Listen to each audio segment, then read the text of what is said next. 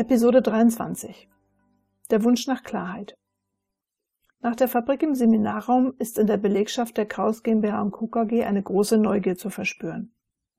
Da sich doch viele gefragt haben, weswegen in der derzeitigen Situation wichtige Mitarbeiter zwei Tage aus dem Tagesgeschehen herausgezogen wurden. Zahlreiche Versuche, den Teilnehmern der Unternehmenssimulation etwas zu entlocken, verlaufen im Sande. Müssen doch einige der Teilnehmer das Erlebte erst einmal für sich verdauen wie auch Hanna Pichler. Sie ist noch immer überrascht, dass auch ihr am zweiten Tag der Fabrik im Seminarraum tatsächlich zugehört und ihre Vorschläge angenommen wurden. Der Verwaltungsleiter Alexander Moser hingegen arbeitete sich noch immer daran ab, dass in Fertigung und Logistik doch ein anderer Arbeitsrhythmus und andere Sachzwänge herrschen, wenn der Kunde zufriedengestellt sein will, als er aus seinem eher behaglichen Bereich kennt. Zumindest kann er aber jetzt schon besser die häufig genervten Reaktionen mancher Kollegen verstehen. Franziska Steiner jedoch ist optimistisch und beflügelt, dass nun Raum für neue Ideen entsteht. Unklarheit besteht bei einigen Teilnehmern, was nun eigentlich aus der Veranstaltung folgert. Man hat einiges an neuen Methoden zur Geschäftsprozessverbesserung gelernt, von denen man sich auch gut vorstellen kann, diese im Unternehmen umzusetzen. Auch hat jeder an sich selbst erfahren, wie eng der Zusammenhang zwischen Geschäftsprozessverbesserung und dem Zusammenspiel der Menschen dabei ist. Alois Meyerhofer jedoch fühlt sich in einer Konfliktsituation. Einerseits hat er in der Veranstaltung erkannt, dass der bisherige patriarchalische Arbeitsstil in der Fertigung, wie ihn Franz Großmann geprägt hat, Verbesserungen erschwert. Meyerhofer hat immer loyal zu seiner Produktionsleitung gestanden. Andererseits sieht er aber auch, dass er vieles jahrelang einfach hingenommen hat, da Großmann schließlich sein Chef ist.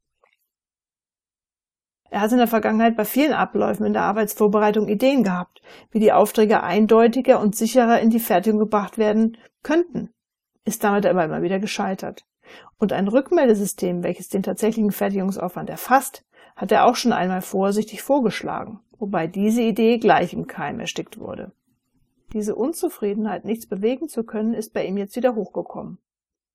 Und überrascht musste er feststellen, dass es im Unternehmen auch an anderen Stellen, wie bei Franziska Steiner oder Hanna Pichler, viele Ideen zur Verbesserung in den Köpfen gibt. Nicht nur für Alois Meyerhofer waren die Erlebnisse im Rahmen der Fabrik im Seminarraum ein kleines Stück gedanklicher Befreiung.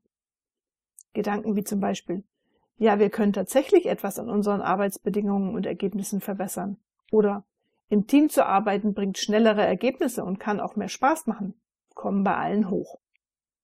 Es gibt aber auch die Zweifel, ob die Fabrik im Seminarium nicht nur ein nettes Erlebnis war und ansonsten der gleiche Trotz spätestens nach dem Reaudit wieder eintritt. Bei Max Gruber aus der Metage kommt sogar die Sorge auf, ob die Mitarbeiter durch ihr Mitwirken bei der Verbesserung nicht den eigenen Ast absägen, auf dem sie sitzen. Ein Effekt ist aber bei fast allen spürbar. Das gemeinsame Leben in der Fabrik im Seminarum, insbesondere das durch das beherzte Auftreten von Franziska Steiner Dinge auf den Tisch gebracht wurden, die jeder gespürt und geahnt hat. Aber nicht nur die Belegschaft, sondern auch Bernd und Ernst Kraus sind neugierig.